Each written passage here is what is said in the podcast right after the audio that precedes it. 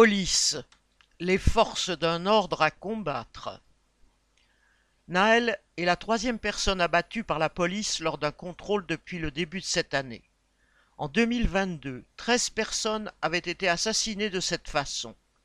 À cela s'ajoutent les blessures graves, dont une bonne partie ne sont jamais médiatisées.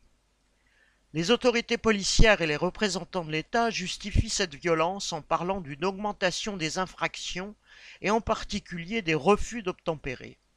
Mais comment ne pas être révolté par le décalage entre ce prétexte, que les délits soient réels ou non, et le fait d'assassiner froidement leur auteur?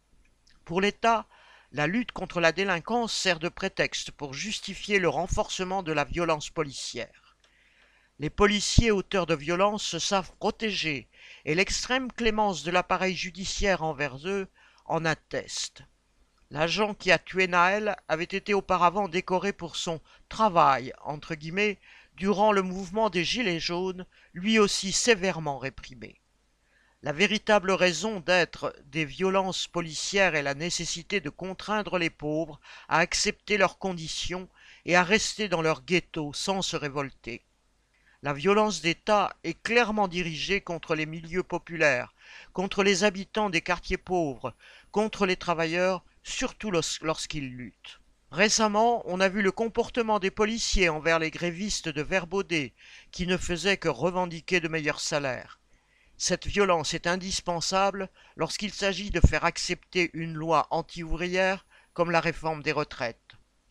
Face à ces violences policières, Beaucoup réclament que l'on change les lois ou les procédures réglant l'action de la police. Mais même avec d'autres règles, la violence, y compris létale, ressurgit de la part d'une police dont la mission fondamentale est de maintenir un ordre social injuste. Celle-ci a pu tuer Malik Oussekine en 1986.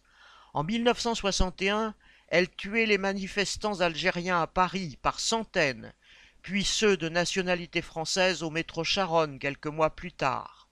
En 1891, à Fourmi, neuf ouvriers qui manifestaient, dont deux enfants, étaient fauchés par les balles de l'armée, l'autre bras armé de l'État.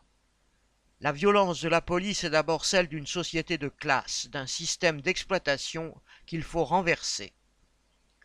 Thomas Baumer